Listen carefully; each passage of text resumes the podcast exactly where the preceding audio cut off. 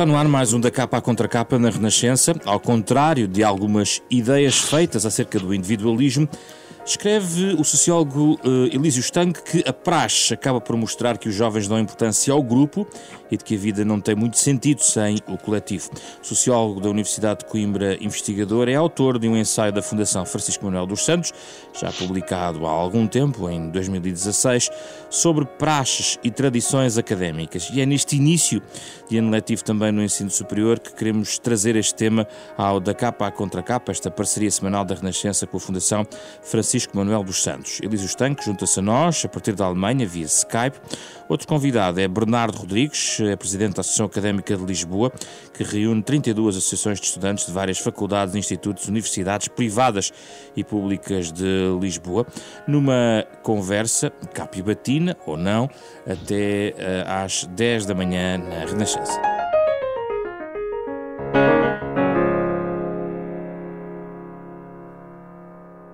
Bem-vindos, eh, obrigado pela vossa disponibilidade. Eh, um, a saudação especial a Elísio Stank, que eh, apesar de não estar em Portugal, participa connosco a partir da Alemanha via Skype. Obrigado pela vossa disponibilidade. Uh, começo por si, Bernardo. Uh, a praxe vem às notícias geralmente pelas más razões. Qual é o sentido da praxe hoje em 2019? Ora, antes de mais, muito bom dia e obrigado a todos pelo, pelo convite feito à Associação Académica de Lisboa. Uh, o que eu posso dizer relativamente à, à praxe e quando a praxe é falada essencialmente nos órgãos de comunicação social uh, é, que é exatamente isto que é. Uh, não estamos a falar de praxe. Porquê? Porque a praxe, e, e dando o sentido e uma, uma, uma palavra para, para identificar a praxe, e digo essencialmente pela integração, ou seja, a praxe é a integração, tudo tudo o que nós fazemos por parte de integrar os novos alunos, uh, de, de, receber os estudantes uh, na própria instituição de ensino superior é exatamente isso: é integração e formas de, de, de, integrar o estudante na própria, na própria atividade académica. E tudo o que é feito para além disso, e no sentido pejorativo, não é uh, praxe. Nós não consideramos praxe, não é uma questão, uh, não é uma, é uma falta, como é que eu dizer, falta de autoestima, é um abuso de poder e isso existe em todo o lado. E essencialmente a comunicação social, neste caso, acaba por pegar em coisas muito pequenas e acaba por criar uh, um monstro uh, relativamente ao sentido da palavra praxe, que não é isso uh, que nós queremos dar e, e, defendemos. E eu, neste caso particular, individualmente, defendo a praxe como ótica de integração e num sentido. também dar, dar, dar um exemplo muito, muito prático relativamente à forma de integração e da própria praxe. Por exemplo, se temos um estudante que vem de Bragança, Porto Alegre, de um distrito que seja deslocado de Lisboa, quem é que ele tem uh, cá para uh, as, suas, as, suas, lidações diárias? Um, é através da praxe que ele vai criar essas amizades, que vai criar essas rotinas diárias, porque a, a verdade é esta, não é? Os colegas de turma Uh, pode ser, pode ser que, que, que, haja uma amizade, mas não é uma, uma certeza absoluta. Uhum. E nós, através da, da praxe e das atividades criadas pela própria praxe de atividades de integração, nós conseguimos identificar uh, esse, essa verdade absoluta uh, relativamente às amizades e as amizades que nós fazemos para a vida. Uhum. Porque, quer a gente queira, quer não, a praxe acaba por ser muito útil no, no processo educativo já volto a si, eh, Bernardo. Uh, Elísio Stank, há aqui só duas notas prévias antes de lhe fazer uh, praticamente a mesma questão. Uma uh, diz respeito a uma intenção que tivemos neste programa de trazer uh, alguém que conhece bem a tradição coimbrã, que é muito particular, e o Elísio Stank uh, nota isso também no seu estudo sobre as praxes, uh, e portanto trazer aqui também a experiência de Lisboa contrastada, por exemplo, com a de Coimbra, e outra nota que diz respeito ao seu próprio trabalho, porque se eu lhe perguntar Uh, agora, uh, a origem da praxe, tenho a certeza que Elísio Estanque vai-me trazer um conjunto de dados uh, muito sistematizados que estão nos seus livros e que, no fundo, dão a natureza à praxe entendida de uma forma histórica. por isso, eu vou colocar a questão no presente, Elísio Estanque. Hoje, em 2019, a praxe, como é praticada, ou em Coimbra ou noutras universidades, mas pode, por exemplo, se situar em Coimbra por sendo um conhecedor muito particular dessa realidade, cumpre estes objetivos, esta ideia da integração do estudante numa realidade que desconhece? Ora bem, vamos ver. O, o assunto é realmente interessante, é, é complexo, tem, tem, uma, tem uma força muito enraizada junto da, da juventude universitária dos dias de hoje e, portanto, é um fenómeno cultural que, que temos que encarar com, enfim, com o espírito de compreender dentro dessa mesma complexidade. É, é, é, impossível também falar da, da praxe hoje sem ter presente que de, há por trás de tudo isso uma, uma longa história, não é? Uhum. E, e, e, portanto, não, é óbvio que não, não, não se trata de voltar uh, aos, tempos, uh, aos tempos antigos, porque a realidade hoje é de facto muito diferente e os próprios contornos que esse fenómeno tem vindo a adquirir nos últimos anos, diria até nas últimas duas décadas, sensivelmente, uh, digamos, são novos, são diferentes, porque a própria população população estudantil também é outra, eh, a universidade abriu-se muito mais à sociedade, há hoje muitos mais milhares de, de jovens eh, oriundos das classes médias e das classes trabalhadoras que chegam às universidades e que aqui há uma centena de anos ou mais isso não acontecia. E, portanto, é, é preciso fazer esse diálogo com o passado para perceber que, na origem, digamos, tratava-se do acesso a uma condição, a um estatuto bastante elitista não é? E, portanto, e para chegar lá, é, é, digamos, os critérios da seleção, as dificuldades eram muito mais fortes, muito mais rígidas do que são, do que são atualmente. E, portanto, como acontece em muito outros, muitos outros grupos, muitas outras uh, realidades, uh, a, in, a, inserção num grupo restrito e difícil um, requer muitas vezes este tipo de rituais de iniciação, rituais de passagem, que acabam por contribuir, de facto, para a integração, porque eles, porque eles são marcantes, porque eles representam, digamos assim, uma, uma valorização uh, simbólica muito, muito forte, inclusive da parte daquele que se disponibiliza e se candidata, digamos assim, a fazer parte desse, desse grupo, um, desse grupo de distintivo, digamos assim. Agora, o problema, uh, digamos, se é que é problema, é que com esta massificação do ensino superior e com o facto de se terem multiplicado muitas uh, novas instituições, públicas e privadas que, que, se foram espalhando um pouco por todas as regiões do país, fez com que este sentido gregário, esta vontade, esta identificação com o estatuto de estudante universitário, ou até se quisermos com o estatuto de doutor, porque de facto os jovens uh, estudantes tratam-se por doutores logo a partir de, do momento em que passam por essa fase inicial, Uh, portanto, há, há, aqui um, um, há aqui um efeito de status que simbolicamente conta, uh, conta bastante. Mas como isto se alargou de uma forma muito, muito, muito massificada, uh, e como vivemos hoje numa sociedade muito mais individualista, muito mais consumista, muito mais desligada em termos de lógicas coletivas, este ritualismo é como que, pelo menos é essa a interpretação que eu tento imprimir nos estudos que temos feito, eh, é como que uma espécie de compensação para esse anonimato, para esse individualismo, para essa atomização da sociedade, que o indivíduo, quando partilha, quando faz parte de um jogo, um jogo comporta sempre situações imprevisíveis, porventura situações de risco, situações de pressão, inclusive de pressão psicológica, Uh, e, portanto, quando passa por esses momentos, acaba por, a posteriori, sobretudo, valorizá-los muito mais e sentir-se muito mais identificado com aqueles que, juntamente com ele, participaram ativamente nesse processo. Mas isso quer dizer, Elísio Stanque, que é algo é uma experiência, de certa maneira, hoje em dia, no, no tal mundo do individualismo, uh, até um pouco anacrónico, que é a, a, a fortificação, o fortalecimento, quero dizer, uh, deste, de, de, e a manutenção, aliás, deste, deste tipo de tradições, uh, em contracorrente com o individualismo que é dominante nos comportamentos, inclusive dos jovens, não é? Sim, sim, sim. Sim, de algum modo sim. Eh, isto é por isso que, como dizia no início, eh, e é verdade, eh, isto demonstra que a juventude não se, digamos assim, não se realiza numa lógica puramente individualista, desligada dos outros. Portanto, fazer parte do coletivo é absolutamente fundamental. Só que isto tem outras implicações, e eu diria implicações um pouco mais, menos, menos bondosas do que aquilo que estamos aqui a falar e menos bondosas do que aquilo que o Bernardo inicialmente referiu. Porque uma coisa, digamos assim, são aqueles, são, uh, digamos, é o discurso uh, de quem participa, de quem promove, de quem está por dentro e de quem, obviamente, faz a apologia de todo este ritualismo. Mas uma coisa é esse discurso e outra coisa é a realidade que nós observamos no dia a dia.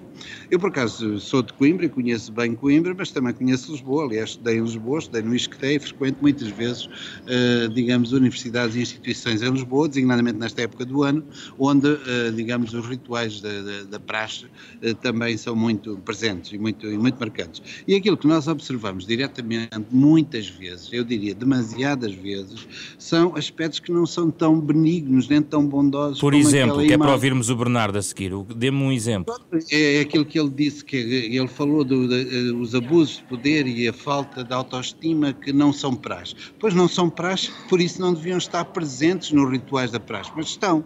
E aí é que está a grande contradição. Uma coisa é uma imagem idealizada eh, da boa praxe, e outra coisa é a realidade com que nós constatamos no dia a dia, nos espaços públicos, em situações deploráveis eh, de apologia do poder pelo poder, de bajulação do mais velho só porque é mais velho. E isso, para mim, digamos assim, são efeitos nocivos para a formação dos jovens que poderiam perfeitamente, a meu ver, ser integrados sim, com rituais e com jogos, sim, mas numa lógica diferente que não tem que ser essa. Deixa-me Eu... ouvir, deixa ouvir o Bernardo sobre esse ponto que está agora a sublinhar, Bernardo. Uh, pronto, relativamente a isso, uh, há de facto esses casos uh, que, que, que, também se passaram essencialmente também na, na, própria universidade onde, onde acabei por estudar, mas lá está, isso, isso acaba, acabamos por, se fizermos um, um, sentido de comparação relativamente a outras profissões, a outros setores e a tudo mais, sabemos que nem tudo é bom e sabemos que Mas também. Uma coisa é uma humilhação pública num espaço público, muitas vezes acontece. Não acredito que muitas vezes aconteça, acredito que já tenha acontecido. Hum. Um, e por aí. Peço desculpa, peço desculpa, pela interrupção. Eu vejo sistematicamente, e isto não é único, com certeza que não é único de Coimbra, nem de Leiria, nem do Porto grupos de jovens, homens e rapazes e raparigas acabados de chegar a andar de quatro, com, com, com cintos à, à, à, volta do pescoço, a serem tratados como animais, a serem, a eh, obedecerem a ordens que são gritadas como se tratasse de um pelotão militar, isto é humilhação. Mesmo que eles Bernardo? É, isso não é praxe.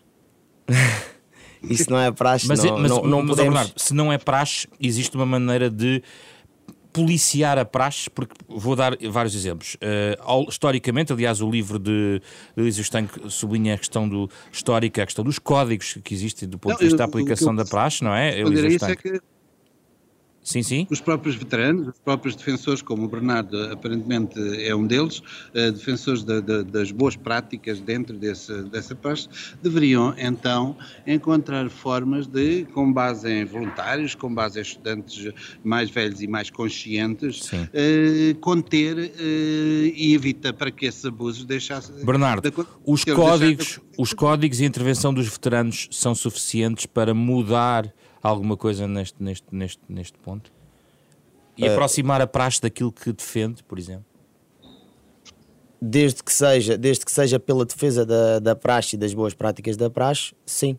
Agora, uh, nós temos que ver também outra situação, que é, nós a partir do momento em que temos um, Conselho de Veteranos, temos um código para, para nos regirmos, temos que ver depois também tudo o que está envolvido dentro do próprio código, porque uma coisa, eu, eu por exemplo, estudante por exemplo, da Universidade Europeia, onde eu fiz a formação uh, a nível de pronto, dos meus estudos, uh, como por exemplo no caso do ISCTE, se nós compararmos o Código da Praxe, e, somos, e são duas uh, estruturas de Lisboa, uh, nós estamos a falar de códigos possivelmente diferentes. Ou seja, há diferentes regras relativamente a esta questão. Há um trabalho a fazer de uniformização, é isso? de códigos? Ou isso não é possível sequer? Não sei se será possível, não é, não é por uma questão. Se formos perguntar, por exemplo, a minha opinião relativamente a isso uh, e, e, sobre a questão do, do, uniformidade relativamente ao código da praxe, possivelmente tirando uma ou outro pormenor relativamente às, às, tradições também da própria casa e tudo mais, uh, possivelmente seria uma, um, um, bom ponto de partida para começarmos a, a ter uh, de facto as boas, as boas práticas, porque essencialmente em muitos dos em muitos dos sítios e muitas das instituições de ensino uh, superior acaba por haver boas práticas. O problema é que depois acaba por ser, se tivermos duas, três horas de praxe, acabamos por ter 3, 4, 5 minutos em que existem, por exemplo, estes casos uh, que o doutor acabou por, por identificar, nomeadamente ali na, na parte da Universidade de Coimbra, uh, que isto acontece. E o que é que nós estamos a ver? Estamos a ver 3 horas de atividades de integração em que dessas mesmas atividades fazem sentido uh, para o próprio estudante, numa ótica de, mesmo que não queiramos uh, fazer parte da própria praxe, estamos a falar dos, dos futuros uh, potenciais, potenciais pessoas que nós levamos para a vida, futuros amigos, neste caso, e é um, é um bom ponto de partida que nós acabamos por ter. Agora, lá está, agarramos em 3, 4 minutos e, e damos um sentido pejorativo uh, relativamente à própria questão. É mau, nós não, não, não queremos que, essa, que, essa situação, que essas situações se repitam e replicam. Agora, uh, todo o processo uh, relativamente à uniformização, relativamente aos códigos da praxe, é uma questão que a própria a praxe tem que ser colocada. Mas já agora, Bernardo, vê com bons olhos uma política de tolerância zero de, da tutela em relação às praxes. Não. Nos últimos anos tem havido uma posição muito mais firme, pelo menos do ponto de vista do discurso, uh, desta matéria por parte da tutela? Eu penso que são, são declarações e posições uh, completamente injustas, uh, porque não, não estamos a ver casos em concretos. Nós pegamos num caso e, perante esse caso, nós fazemos uma afirmação relativamente à posição que até a tutela acaba por ter. Uh, e muitos dos casos, relativamente a esta parte da, da, da praxe, por exemplo, eu vi uh, uh, cartazes que o Ministério acabou por, por espalhar por as diversas instituições de ensino superior completamente errados. Errados relativamente ao contexto, relativamente à, à, situação vivida pela própria praxe, por uma situação que lá está, que foi mencionada. Estavam a distorcer, na sua opinião, estavam a distorcer a realidade da praxe? Completamente. Porque o que acaba por acontecer nessas situações de extremo não é praxe Hum. Elísio Stanque, como é que vê esta intervenção da tutela neste tipo de fenómenos, destes, nestes, neste caso em que há abuso também? Eu acho que devemos eh, lembrar o seguinte: uma coisa são as intenções das pessoas, outra coisa é o significado objetivo e concreto que os comportamentos e as práticas adquirem. E, nomeadamente, o significado simbólico que determinado tipo de, de práticas transmite para a sociedade, transmite para a sociedade mais geral. Eu não acho saudável, para dizer o mínimo, eh, verificar eh, grupos de jovens defensores da praxe a gritar a bondade de ser humilhado ser humilhado como se fosse uma coisa necessária, fundamental para se formarem como adultos. Mas se não é é praxe, é um abuso, num, por exemplo, num espaço público, pode ser uh, denunciado, investigado e perseguido. Pode, mas a questão é que uma coisa é aquilo que pode e outra coisa é aquilo que é, que é realidade. E a realidade, que nós, como nós sabemos, é bem diferente daquilo que são uh, as normas e daquilo que são até os direitos. O Código da Praxe de Coimbra tem, salvo erro, 289 artigos. Esses artigos, se fosse fei, feito um estudo sério, revelam que qualquer daqueles artigos é suscetível das mais diversas interpretações. Para além de mais, ninguém lê essas normas e muito menos ninguém controla se elas são ou não respeitados. Gostava de saber qual é que é a instituição de ensino superior onde o código da praxe é 100% respeitado. Eu não conheço, eu não conheço nenhuma. Depois, há aqui a, a questão de, das alternativas e a questão da, da fiscalização do, da própria abuso da praxe. Não, eu não sou contra a praxe, desde que haja de facto liberdade de cada um na escolha. E o problema é que neste momento, enquanto as instituições de ensino superior não forem capazes de promover mecanismos de recepção, de integração, que inclusive podem também comportar uh, aspectos lúdicos, aspectos formativos, da área cultural, etc., que uh, disponibilizem à chegada das universidades as mesmas oportunidades de escolha por parte dos estudantes, ou vão por aqui, ou vão atrás dos colegas, uh, não há de facto voluntarismo nesta, uh, praxe é voluntária na teoria Perdemos aqui a ligação, vamos tentar retomá-la com Elísio Stanque. Uh, falávamos aqui da questão da fiscalização. Uh, já agora, no caso da Associação Académica de Lisboa, já falou, os códigos são de instituição para instituição, basicamente. Sim. E como é que é? E há uma fiscalização interna? Uh, lá está, não tenho conhecimento de das diversas instituições para falar uh, relativamente acerca disso. Agora, tocando ali um ponto que, que há bocado o doutor estava, estava de facto a mencionar, há aqui, há aqui de facto uh, uma situação que tem que ser uh, explícita, dita, e, e acho que, que, que, é neste ponto que a comunicação social pode intervir. Num, num, sentido positivo para, para a causa e a própria tutela e as instituições de ensino superior por igual por igual por igual forma, que é o aluno ou o estudante ou o, o calor, como se costuma dizer, no sentido, uh, é numa forma de, de sentido de integração e integrar a própria praxe, pode-se recusar a fazer certas uh, atividades. A questão é se haverá alguma retaliação por se recusar a participar. Eu posso lhe dizer que eu próprio recusei fazer duas, três, quatro atividades porque senti que eu não tinha condições para fazer aquela, uh, ou que não, não queria, ou que não, já estávamos a exceder um limite, porque depois também os, eh, os próprios, as próprias pessoas uh, que estão a ser praxadas têm que, que também ter essa capacidade uh, de, de, absorver e, e de, de, limitar onde é, que, onde é que se cede e onde é que não se cede, onde é que eu posso fazer e não posso fazer.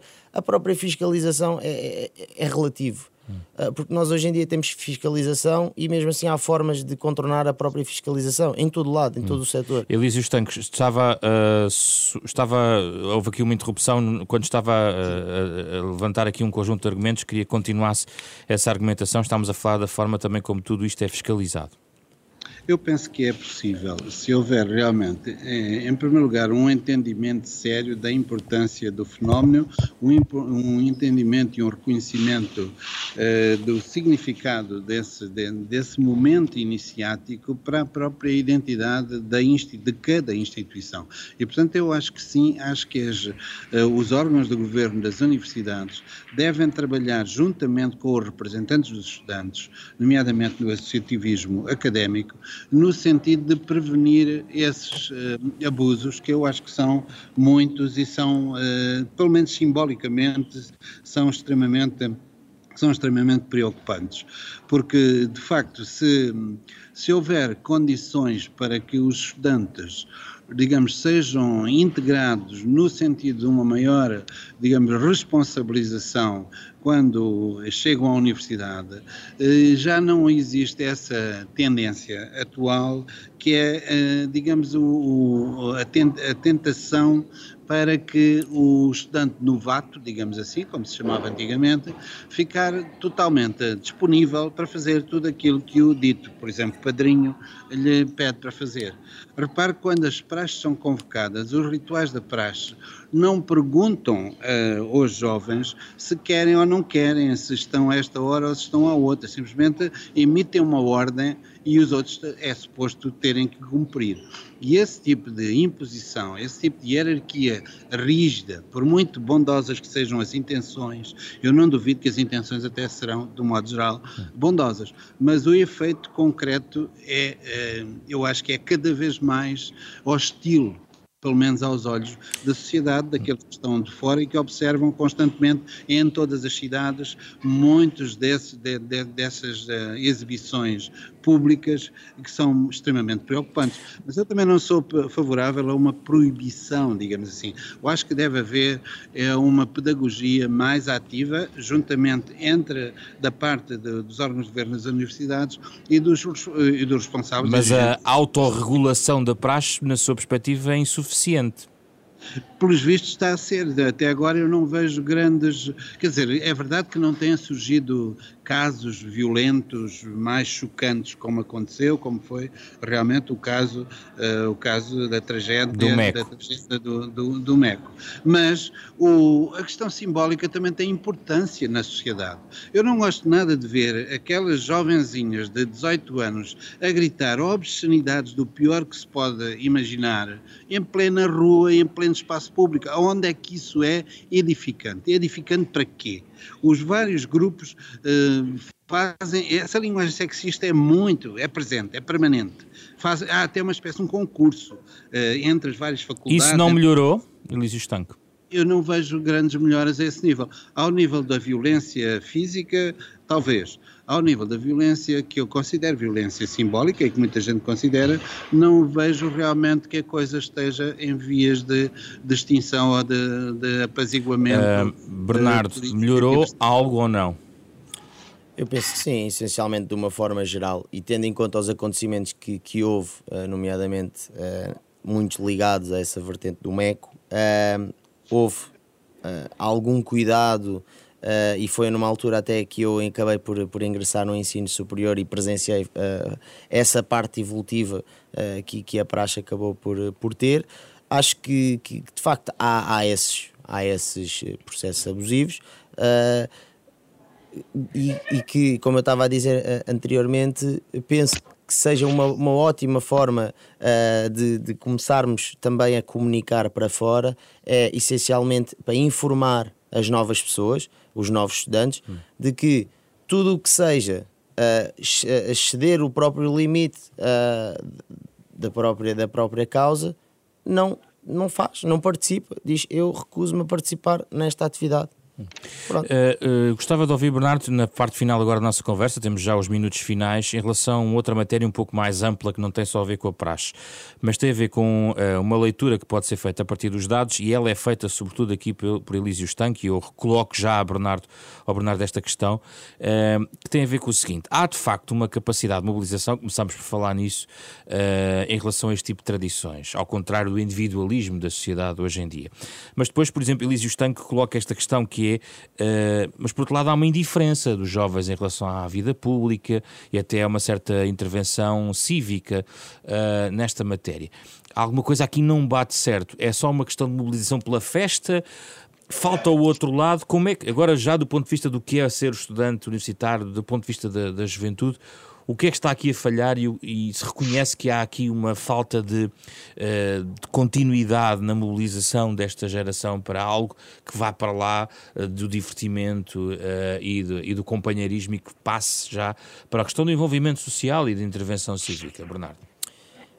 nós, nós de facto, temos vários grupos de, de praxe em Lisboa em que há, há essa vertente cívica, cultural, Uh, vemos praxe. Não estou a falar de praxe, estou a falar dos estudantes universitários e de uma geração em que, uh, que se mobilizam para um conjunto de ações de, de, de entretenimento, de, naturais e normais e até saudáveis em muitos aspectos, uh, mas depois há um adormecimento, às vezes, em relação a, a, causas cívicas que, curiosamente, hoje em dia até vemos em, em, em, gerações muito mais novas. Hoje em dia estamos, nós estamos a gravar num dia de greve climática mobilizada no secundário não propriamente no ensino superior. Exatamente.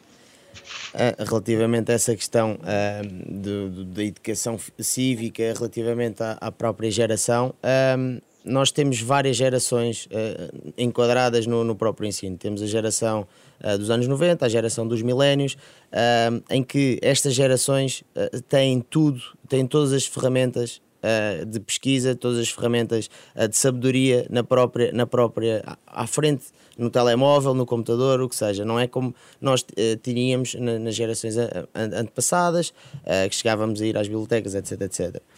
e no que toca a essas questões, depois lá está, essa, essa parte, o exemplo que acabou de dar, uh, acabamos uh, por, por, por participar nelas, mas depois acabamos uh, por desvirtuar relativamente à, àquilo que civicamente nós temos que. que Tem noção que o estudante universitário ou dirigente associativo como o Bernardo, hoje em dia, está muito diferente do âmbito da ação do, de quem era dirigente associativo nos anos 60 em Coimbra, nas lutas académicas, ou até nos anos 80 e 90, houve uma grande mobilização à, à volta da questão das propinas, do acesso ao ensino superior, que hoje em dia parece completamente completamente fora do panorama, pelo menos, de intervenção cívica. Eu acho que isso tem a ver também com a, a, a parte da geração uh, educativa que acabamos uh, por ter, ou seja, uh, e voltando um bocado atrás, relativamente ao 25 de Abril, de, de lá para cá, nós, nós criámos uma sociedade em que há uma vertente democrática da qual uh, nós somos livres de fazer uh, todo o tipo de raciocínios, pensamentos, etc, etc,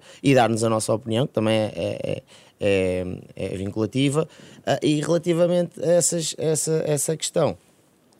Um, nós acabamos por ser, ser entre aspas, e contra, contra mim falo, uh, desligados uh, relativa, relativamente a essas questões de, de, de, ir. Mas essa é a sociedade em geral, não é só a parte da, da, da geração. Porquê? Porque antigamente uh, havia qualquer. qualquer qualquer conflito, qualquer, qualquer ponto menos positivo o estudante sair à rua, neste momento isso não acontece. E também tem a ver um bocado com, com o que vem de há, há uns anos para cá relativamente ao, ao, ao Tratado uh, de Bolonha.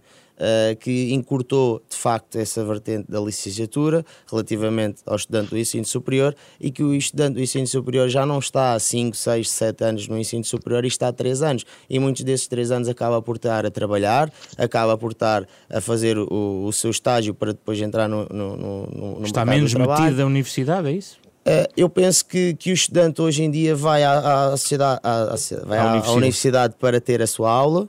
Uh, toma o seu café, se tomar, e, e retoma e a sua vida uh, normal.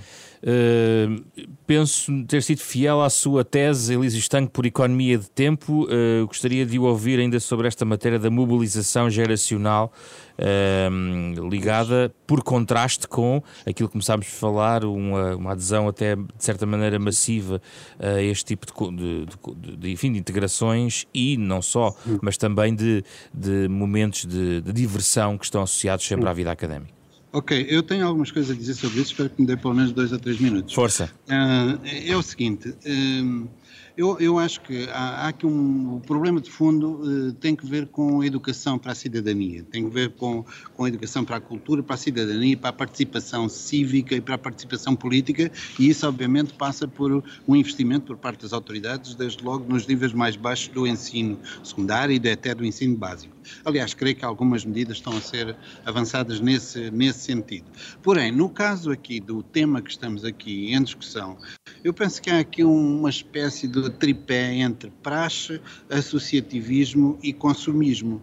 Eh, ou seja, o associativismo académico, e eu, claro que falo tendo em conta, tendo em conta Coimbra, mas não será a exceção, eh, não será o caso, o caso único, Hum, há, uma, há uma lógica perversa em que a dinâmica das praxes acaba por estar ligada ao próprio processo de construção de públicos, de apoios, de candidaturas para os organismos do, da, da associação, para os núcleos de faculdade, para a associação eh, no, no, seu, no seu, para a associação académica no seu conjunto ou para as federações académicas. Porque é a partir das amizades, dos laços de confiança, dos laços de tutela que se estabelecem no contexto da praxe que depois vão selecionar os fiéis, os seguidores os, de, do, do, do proponente A, B, C ou D. E, portanto, em vez de ser com base na discussão pública, com base nos valores, com base no pensamento acerca da universidade e do futuro de, do, do, dos estudantes e do emprego, etc., é muitas vezes com base nesses laços de afinidade e nesses laços de, eh, e nesses laços de tutela. E depois, isto resulta também, em termos da relação das associações com as universidades, em determinadas instituições, numa lógica de cooptação, ou seja, aqueles que são hoje dirigentes estudantis, mais tarde vão ter, muito mais provavelmente do que os outros, uma oportunidade de se lhes ser oferecido uh, um emprego, um lugar de destaque, uma posição, enfim, e uma oportunidade, seja no, no setor privado, seja no setor público e muitas vezes até dentro da própria universidade. E isto, isto canibaliza, de alguma maneira, a autonomia, a liberdade, a irreverência e a capacidade de luta do, dos estudantes das atuais gerações, ao contrário daquilo que aconteceu no passado. Isso é um aspecto. O outro aspecto é realmente a lógica do consumo. Associados aos rituais, às festas estudantis, há toda uma série de investimentos de marcas de cerveja que têm acordos, que têm o exclusivo da venda desta ou daquele tipo de bebida nos espaços académicos e isso contribui para quê? Contribui não para estimular a cidadania, mas, pelo contrário, para anulá-la. Contribui para a alienação, contribui para, para estimular a dependência dos consumos de diversos tipos por parte desta juventude, que assim, digamos, a consequência de tudo isto é o desligamento em relação às instituições, em relação à democracia, em relação à participação, seja a participação eleitoral, seja a participação cívica ativa, porque a democracia não é apenas aquilo que o, que o Bernardo há pouco falou. Claro que temos liberdades, mas não, a democracia é uma uma, é uma planta sempre muito frágil, precisa de ser alimentada e nós precisamos, nós, Portugal, nomeadamente, e a Europa inteira, do contributo das novas gerações para reinventar, se necessário for, a própria dinâmica democrática. E como dizia há pouco, e é verdade, são as gerações mais jovens que estão ainda fora e aquém da universidade que estão neste momento a desencadear essas lutas climáticas que podem, e aí está de facto uma semente de esperança para as futuras gerações. Espera-se que estes, quando chegarem à universidade, tenham uma atitude diferente, um entendimento diferente e uma outra mobilização para exigir das instituições e, nomeadamente, das universidades, uma reorientação em termos sociais, em termos culturais e em termos da formação política e cívica.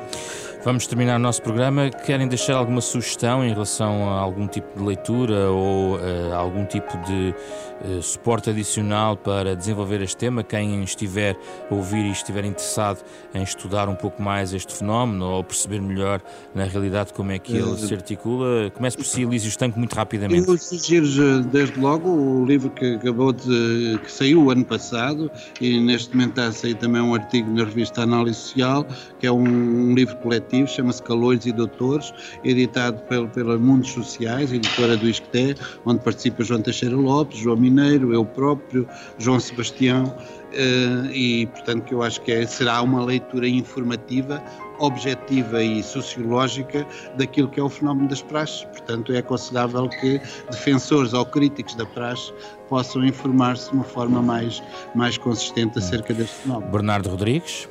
Eu, por acaso, uh, trouxe, trouxe aqui um, um, relatório final relativamente à, à praxe como fenómeno social, que até o próprio uh, professor acabou por, por participar.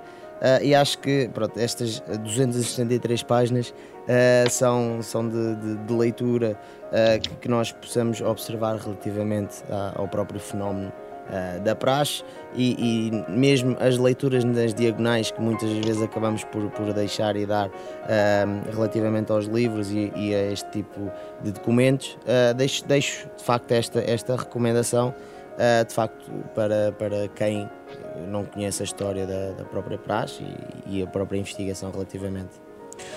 Obrigado, Bernardo Rodrigues e Elísio Estanco, obrigado pela vossa participação obrigado, neste da, da, Capa à Contra Capa, uma parceria da Renascença com a Fundação Francisco Manuel dos Santos, para ouvir sábado às nove e meia da manhã, também nas plataformas digitais habituais, em podcast, também em rr.sap.pt, um programa com a genérica original de Mário Lajinha, que vai ouvindo em fundo e que nos conduz ao fim desta edição que foi preparada por Ana Marta Domingues, Carlos Vermelho, André Peralta e José Pedro Frazão. Regressamos na próxima semana, no dia de reflexão para as eleições legislativas, com um outro tema em aberto na sociedade portuguesa.